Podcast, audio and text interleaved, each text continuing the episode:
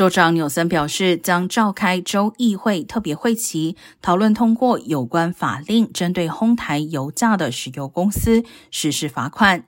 根据监督公平交易的非营利组织 Consumer Watchdog 统计，全美五大石油公司今年前九个月收益达到去年同期的四倍。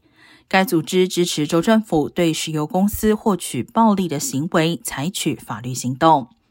五大石油公司并没有出席加州能源委员会在周二召开的听证会。代表出席的西部州石化业协会则称，高油价是市场和政府规管导致。